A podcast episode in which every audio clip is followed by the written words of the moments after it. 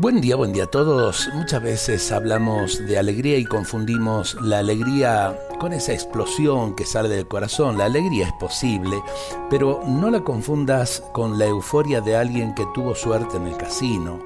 Tampoco es el placer de ganarle a otro en una discusión. Tampoco es el gusto de salir de vacaciones. Es algo más profundo y mucho más valioso.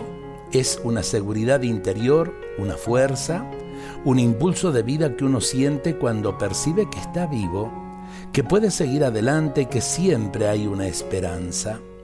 Pero sobre todo es la fuerza interior que uno experimenta cuando sabe que es amado, especialmente cuando tiene la certeza de que hay un amor inmenso que lo sostiene más allá de todo y por encima de todo.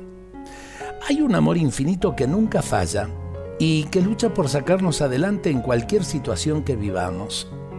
Esa es una alegría calma que no se expresa en la risa o en la carcajada.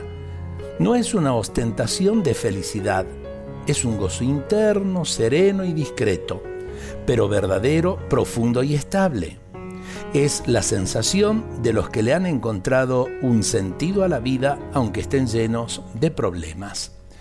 Eh, muchas veces en los medios de comunicación puede sucedernos de personas que están sufriendo pero que en el momento de presentar el programa tienen que olvidarse de todo eso e inventar una sonrisa, inventar una alegría.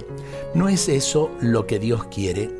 Dios no quiere que nos pongamos caretas de alegría, sino que vivamos en lo profundo de nuestros corazones esa alegría aún en medio de los problemas de cada día.